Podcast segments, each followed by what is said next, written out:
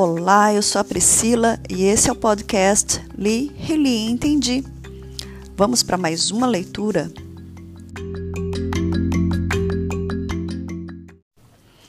Essa leitura inicia com a seção 8 do processo legislativo. Essa seção 8 ela é subdividida em três subseções. A subseção 1 traz disposição geral. Subseção 2 da emenda à Constituição e a subseção 3 das leis. Subseção 1, disposição geral, artigo 59. O processo legislativo compreende a elaboração de: inciso 1, emendas à Constituição, inciso 2, leis complementares, inciso 3, leis ordinárias, inciso 4, leis delegadas, inciso 5, medidas provisórias, inciso 6, decretos legislativos, inciso 7, resoluções. Parágrafo único. Lei complementar disporá sobre a elaboração, redação, alteração e consolidação das leis. Subseção 2 da emenda à Constituição. Artigo 60. Esse artigo é um daqueles para ler e reler várias vezes e ouvir também diversas vezes até ter ele na ponta da língua. Então vamos lá? Artigo 60. A Constituição poderá ser emendada mediante proposta. Inciso 1. De um terço, no mínimo, dos membros da Câmara dos Deputados ou do Senado Federal. Inciso 2. Do Presidente da República. Inciso 3. De mais da metade das assembleias legislativas das unidades da Federação, manifestando-se cada uma delas pela maioria relativa de seus membros. Parágrafo 1. A Constituição não poderá ser emendada na vigência de intervenção federal, de estado de defesa ou de estado de sítio. Parágrafo 2. A proposta será discutida e votada em cada casa do Congresso Nacional em dois turnos, considerando-se aprovada se obtiverem ambos três quintos dos votos dos respectivos membros. Parágrafo 3. A emenda à Constituição será promulgada pelas mesas da Câmara dos Deputados e do Senado Federal, com o respectivo número de ordem. Parágrafo 4. Este parágrafo traz as cláusulas pétreas. Por óbvio, esse rol não é taxativo. Existem outras cláusulas pétreas dentro do texto constitucional conforme entendimento doutrinário e jurisprudencial. Prosseguindo então. Parágrafo 4. Não será objeto de deliberação a proposta de emenda tendente a abolir. Inciso 1. A forma federativa de Estado. Inciso 2. O voto direto, secreto, universal e periódico. Inciso 3. A separação dos poderes. Inciso 4 os direitos e garantias individuais. Parágrafo 5.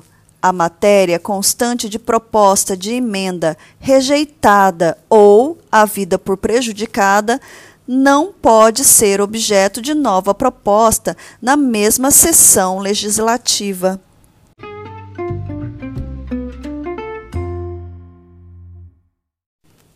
Subseção 3 das leis. Artigo 61. A iniciativa das leis complementares e ordinárias cabe a qualquer membro ou comissão da Câmara dos Deputados, do Senado Federal ou do Congresso Nacional, ao Presidente da República, ao Supremo Tribunal Federal, aos tribunais superiores, ao Procurador-Geral da República e aos cidadãos, na forma e nos casos previstos nesta Constituição. Parágrafo 1. São de iniciativa privativa do Presidente da República as leis que, inciso 1, fixem ou modifiquem os efetivos das Forças Armadas. Inciso 2. Disponham sobre, a linha A, criação de cargos, funções ou empregos públicos na administração direta e autárquica ou aumento de sua remuneração. A linha B. Organização administrativa e judiciária, matéria tributária e orçamentária, serviços públicos e pessoal da administração dos territórios. A linha C. Servidores públicos da União e territórios, seu regime jurídico, provimento de cargos, estabilidade e aposentadoria. A linha D. Organização do Ministério Público e da Defensoria Pública da União, bem como normas gerais para a organização do Ministério Público e da Defensoria Pública dos Estados, do Distrito Federal e dos territórios. A linha E criação e extinção de ministérios e órgãos da administração pública, observado o disposto no artigo 84, inciso 6. A linha F.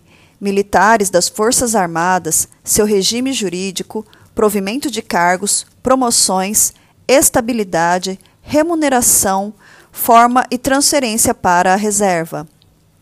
Parágrafo 2 a iniciativa popular pode ser exercida pela apresentação à Câmara dos Deputados de projeto de lei subscrito por, no mínimo, 1% do eleitorado nacional, distribuído pelo menos por cinco estados, com não menos de 3 décimos por cento dos eleitores de cada um deles.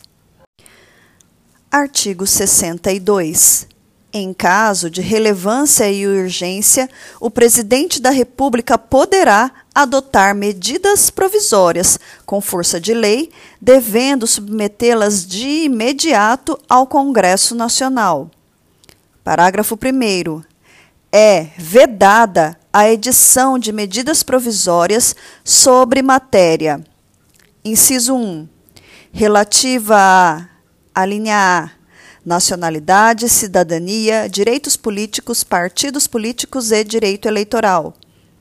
A linha B, direito penal, processual penal e processual civil. A linha C, organização do Poder Judiciário e do Ministério Público, a carreira e a garantia de seus membros. A linha D, planos plurianuais, diretrizes orçamentárias, orçamentos e créditos adicionais e suplementares ressalvado o previsto no artigo 167, parágrafo 3.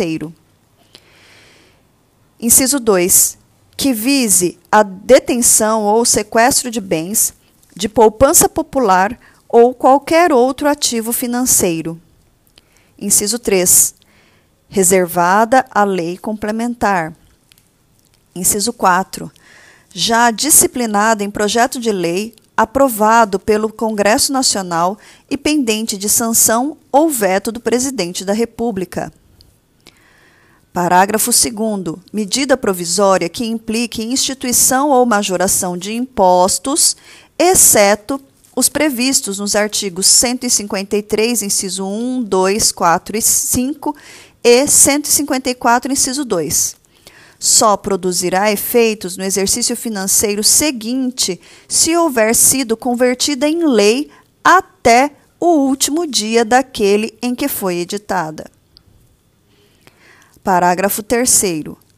As medidas provisórias, ressalvado o disposto nos parágrafos 11 e 12, perderão eficácia desde a edição se não forem convertidas em lei no prazo de 60 dias, prorrogável nos termos do parágrafo 7, uma vez por igual período, devendo o Congresso Nacional disciplinar por decreto legislativo as relações jurídicas delas decorrentes.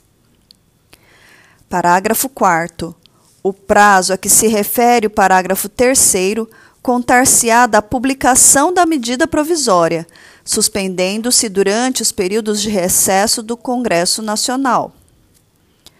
Parágrafo 5. A deliberação de cada uma das casas do Congresso Nacional sobre o mérito das medidas provisórias dependerá de juízo prévio sobre o atendimento de seus pressupostos constitucionais. Parágrafo 6 Se a medida provisória não for apreciada em até 45 dias contados de sua publicação, entrará em regime de urgência, subsequentemente, em cada uma das casas do Congresso Nacional, ficando sobrestadas, até que se ultime a votação, todas as demais deliberações legislativas da casa em que estiver tramitando. Parágrafo 7 prorrogar-se-á uma única vez, por igual período, a vigência de medida provisória que, no prazo de 60 dias, contado de sua publicação, não tiver a sua votação encerrada nas duas casas do Congresso Nacional. Parágrafo 8. As medidas provisórias terão sua votação iniciada na Câmara dos Deputados. Parágrafo 9 caberá à Comissão Mista de Deputados e Senadores examinar as medidas provisórias e sobre elas emitir parecer, antes de serem apreciadas em sessão separada pelo plenário de cada uma das casas do Congresso Nacional. Parágrafo 10. É vedada a reedição na mesma sessão legislativa de medida provisória que tenha sido rejeitada ou que tenha perdido a sua eficácia por decurso de prazo. Parágrafo 11. Não editado no decreto legislativo a que se refere o parágrafo 3 até 60 dias após a rejeição ou perda da eficácia de medida provisória, as relações jurídicas constituídas e decorrentes de atos praticados durante sua vigência conservar-se-ão por ela regidas. Parágrafo 12. Aprovado o projeto de lei de conversão, alterando o texto original da medida provisória, esta manter-se-á integralmente em vigor até que seja sancionado ou vetado o projeto. Para complementar o tema, leio julgados da ADI 5709, ADI 5716, ADI 5717 e ADI 5727 de relatoria da ministra Rosa Weber, publicados no Diário de 28 de junho de 2019 abre aspas, medida provisória não revoga a lei anterior, mas apenas suspende seus efeitos no ordenamento jurídico em face do seu caráter transitório e precário. Assim, aprovada a medida provisória pela Câmara e pelo Senado, surge nova lei, a qual terá o efeito de revogar lei antecedente. Todavia, caso a medida provisória seja rejeitada, expressa ou tacitamente, a lei primeira vigente no ordenamento e que estava suspensa volta a ter eficácia. Fecha aspas. Leio também a ADI 4029 de relatoria do ministro Luiz Fux, publicado no Diário de 27 de junho de 2012. Abre aspas. As comissões mistas e a magnitude das funções das mesmas no processo de conversão de medidas provisórias decorrem da necessidade imposta pela Constituição de assegurar uma reflexão mais detida sobre o ato normativo primário emanado pelo Executivo, evitando que a apreciação pelo plenário seja feita de maneira inopinada percebendo-se assim que o parecer desse colegiado representa, em vez de formalidade desimportante, uma garantia de que o legislativo fiscalize o exercício atípico da função legiferante pelo executivo. O artigo 6 da Resolução 1 de 2002 do Congresso Nacional, que permite a emissão do parecer por meio de relator nomeado pela comissão mista diretamente ao plenário da Câmara dos Deputados, é inconstitucional. Artigo 63. Não será admitido aumento da despesa prevista. Inciso 1 nos projetos de iniciativa exclusiva do Presidente da República, ressalvado o disposto no artigo 166, parágrafo 3 e parágrafo 4. Inciso 2. Nos projetos sobre organização dos serviços administrativos da Câmara dos Deputados, do Senado Federal, dos tribunais federais e do Ministério Público. Artigo 64. A discussão e votação dos projetos de lei de iniciativa do Presidente da República, do Supremo Tribunal Federal e dos tribunais superiores terão início na Câmara dos Deputados. Parágrafo 1. O Presidente da República poderá solicitar urgência para apreciação de projetos de sua iniciativa. Parágrafo 2. Se, no caso do parágrafo 1, a Câmara dos Deputados e o Senado Federal não se manifestarem sobre a proposição, cada qual sucessivamente, em até 45 dias, sobrestar-se-ão todas as demais deliberações legislativas da respectiva casa, com exceção das que tenham prazo constitucional determinado até que se ultime a votação Parágrafo 3. A apreciação das emendas do Senado Federal pela Câmara dos Deputados far-se-á no prazo de dez dias, observado quanto ao mais o disposto no parágrafo anterior.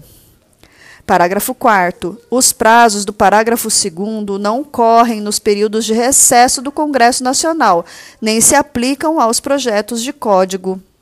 Artigo 65 o projeto de lei aprovado por uma casa será revisto pela outra, em um só turno de discussão e votação, e enviado à sanção ou promulgação se a casa revisora o aprovar, ou arquivado se o rejeitar.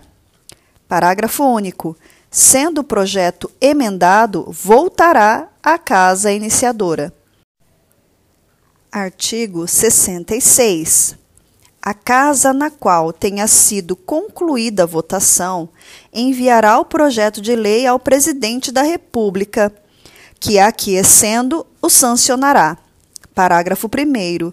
Se o presidente da República considerar o projeto no todo ou em parte inconstitucional ou contrário ao interesse público, vetá-lo-á total ou parcialmente no prazo de 15 dias úteis contados da data do recebimento e comunicará, dentro de 48 horas, ao presidente do Senado Federal os motivos do veto. Parágrafo 2. O veto parcial somente abrangerá texto integral de artigo, de parágrafo, de inciso ou de alínea. Parágrafo 3. Decorrido o prazo de 15 dias, o silêncio do presidente da República importará sanção.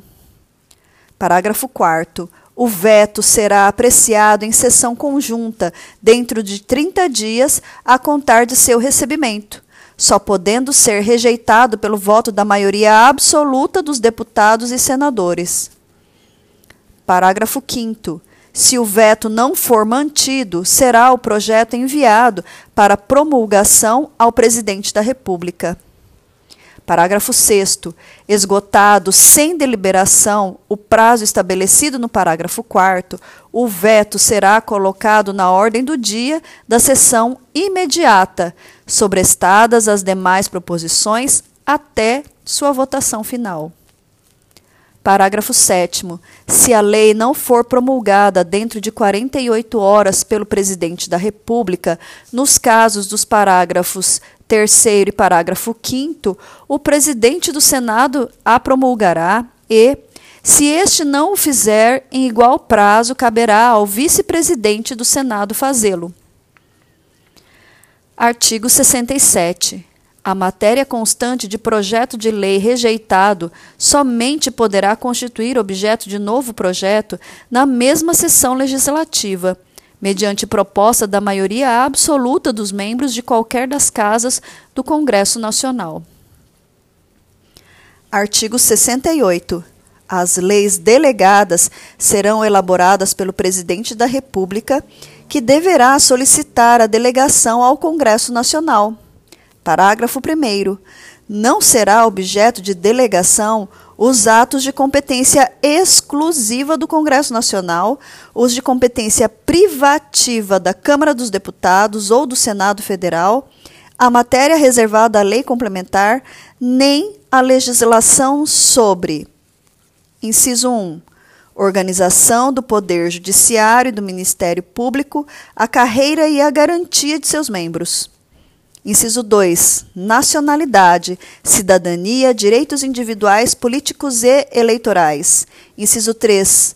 Planos plurianuais, diretrizes orçamentárias e orçamentos. Parágrafo 2. A delegação ao presidente da República terá a forma de resolução do Congresso Nacional que especificará o seu conteúdo e os termos de seu exercício. Parágrafo 3 se a resolução determinar a apreciação do projeto pelo Congresso Nacional, este a fará em votação única, vedada qualquer emenda. Artigo 69. As leis complementares serão aprovadas por maioria absoluta.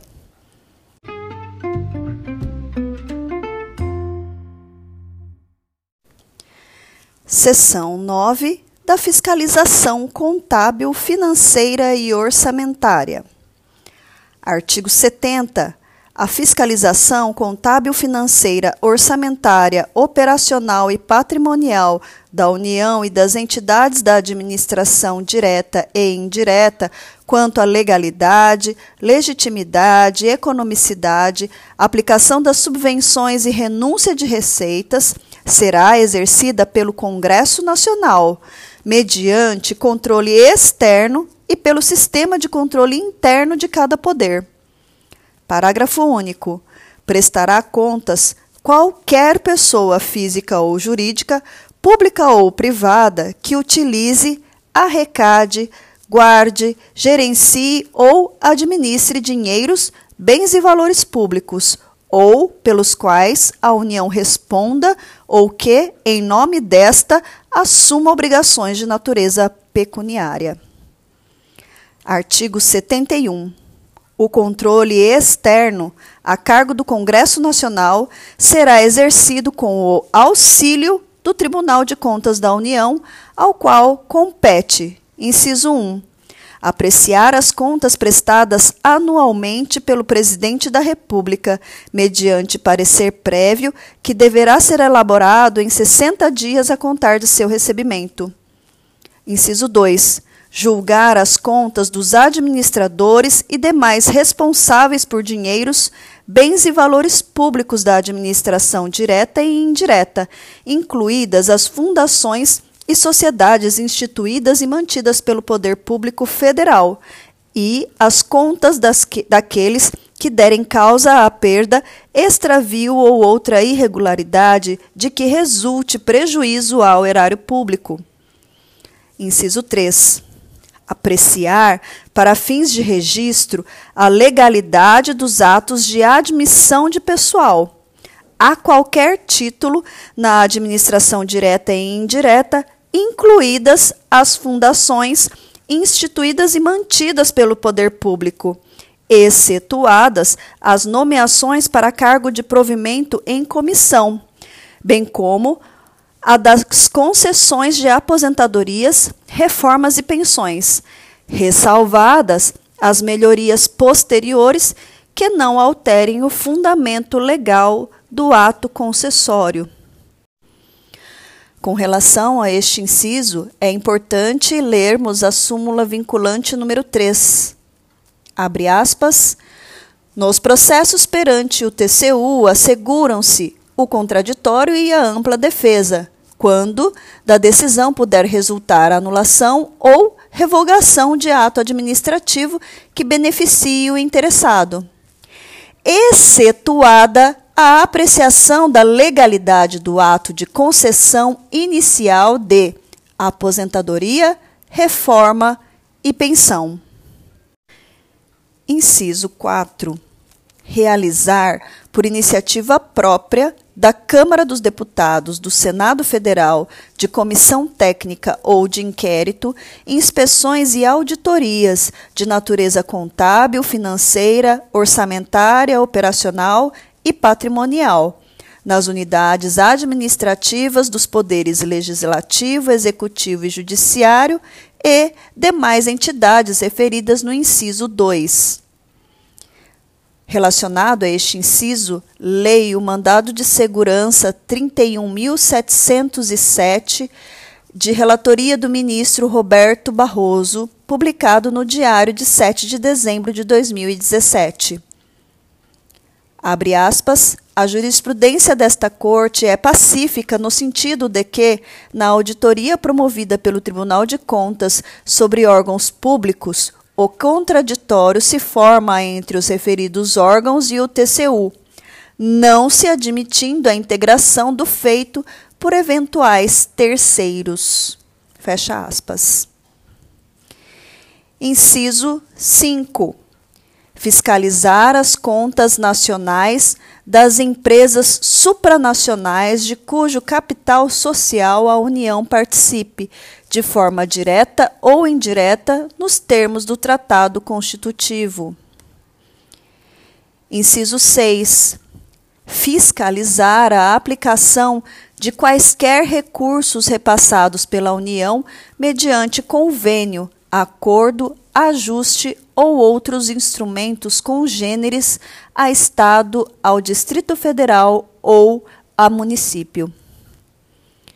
Neste ponto, leio a DI 1934 de relatoria do ministro Roberto Barroso, publicada no Diário de 26 de fevereiro de 2019 abre aspas, Fundo Nacional de Assistência Social, Lei 9604 de 1998.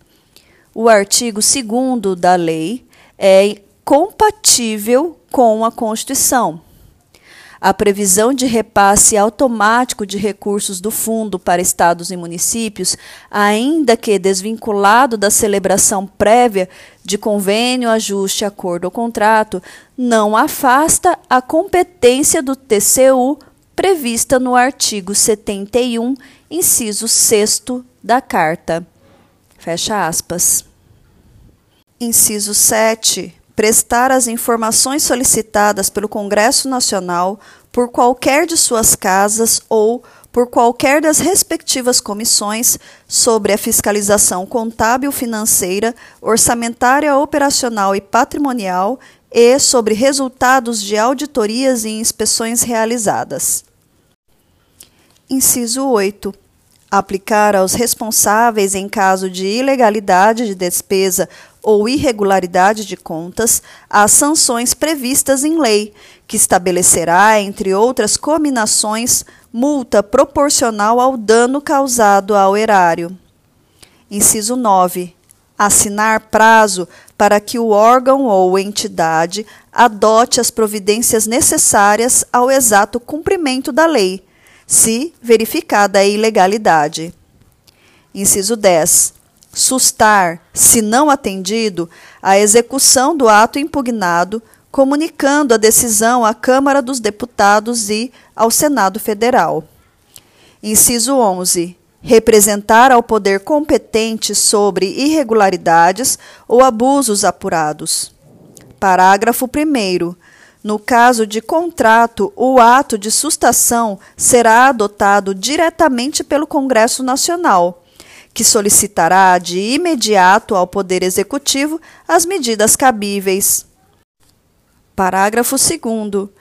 Se o Congresso Nacional ou o Poder Executivo, no prazo de 90 dias, não efetivar as medidas previstas no parágrafo anterior, o tribunal decidirá a respeito. Parágrafo 3. As decisões do tribunal de que resulte imputação de débito ou multa terão eficácia de título executivo. Parágrafo 4. O tribunal encaminhará ao Congresso Nacional, trimestral e anualmente, relatório de suas atividades. Artigo 72 a comissão mista permanente a que se refere o artigo 166, parágrafo 1, diante de indícios de despesas não autorizadas, ainda que sob forma de investimentos não programados ou de subsídios não aprovados, poderá solicitar à autoridade governamental responsável que, no prazo de cinco dias, preste os esclarecimentos necessários. Parágrafo 1. Não prestados os esclarecimentos ou considerados estes insuficientes, a comissão solicitará ao tribunal pronunciamento conclusivo sobre a matéria, no prazo de 30 dias. Parágrafo 2. Entendendo o tribunal irregular a despesa, a comissão, se julgar que o, ato, o gasto possa causar dano irreparável ou grave lesão à economia pública, proporá ao Congresso Nacional sua sustação. Artigo 73. O Tribunal de Contas da União, integrado por nove ministros, tem sede no Distrito Federal, quadro próprio de pessoal e jurisdição em todo o território nacional, exercendo, no que couber, as atribuições previstas no artigo 96. Parágrafo 1. Os ministros do Tribunal de Contas da União serão nomeados dentre brasileiros que satisfaçam os seguintes requisitos: inciso 1. Mais de 35 e menos de 65 anos de idade. Inciso 2. Idoneidade moral e reputação ilibada. Inciso 3. Notórios conhecimentos jurídicos, contábeis, econômicos e financeiros ou de administração pública. Inciso 4. Mais de 10 anos de exercício de função ou de efetiva atividade profissional que exija os conhecimentos mencionados no inciso anterior. Parágrafo 2. Os ministros do Tribunal de Contas da União serão escolhidos. Inciso 1 um terço pelo presidente da República, com aprovação do Senado Federal, sendo dois alternadamente entre, dentre auditores e membros do Ministério Público junto ao tribunal, indicados em lista tríplice pelo tribunal, segundo os critérios de antiguidade e merecimento. Inciso 2. Dois terços pelo Congresso Nacional.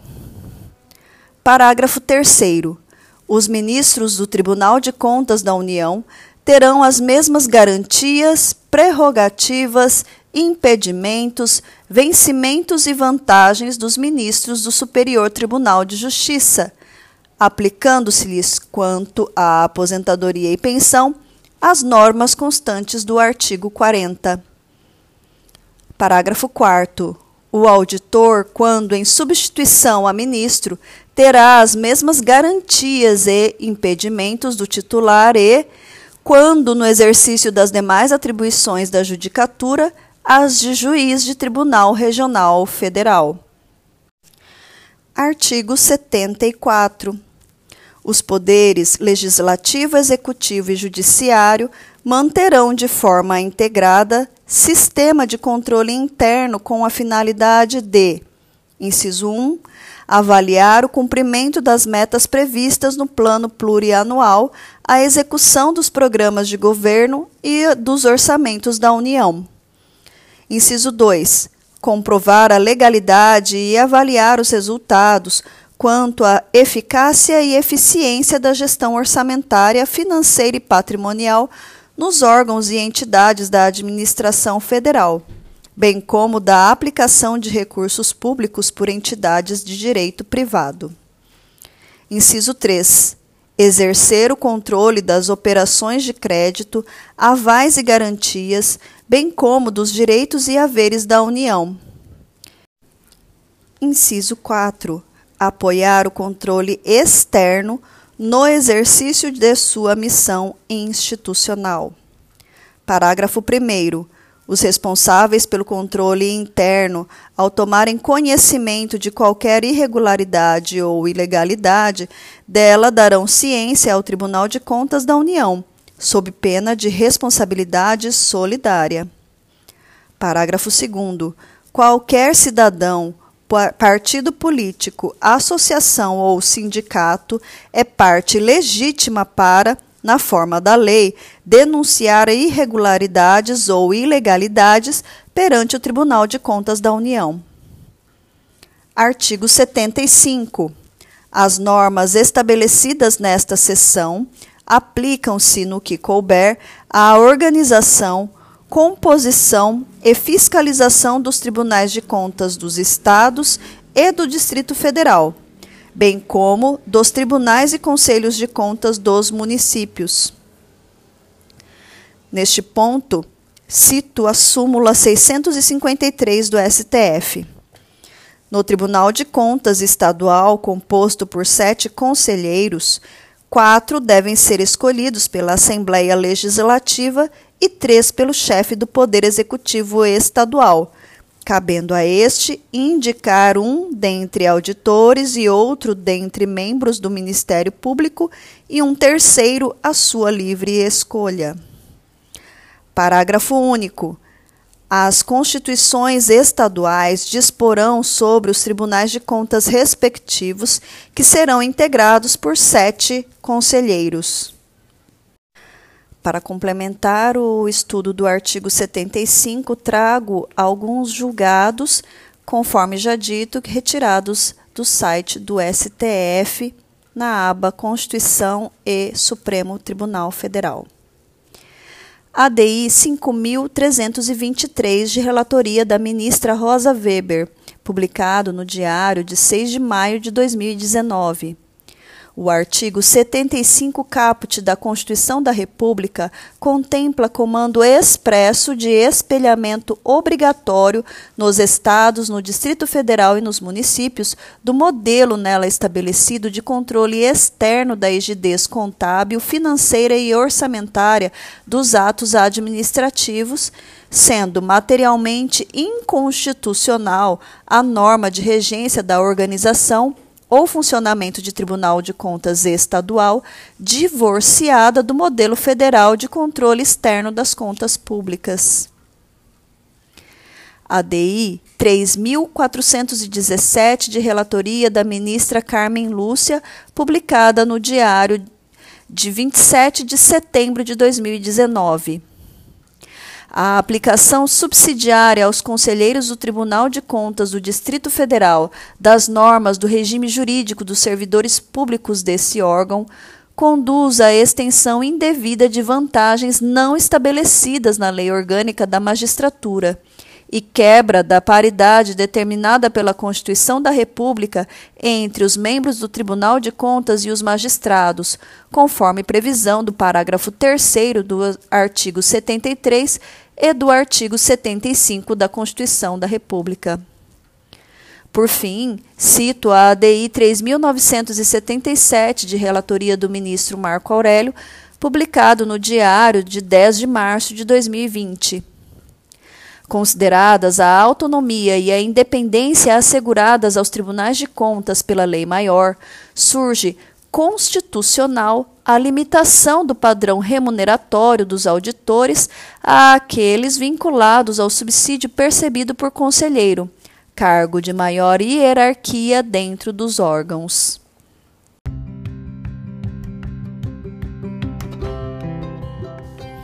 Por hoje é só. Confie e acredite em você.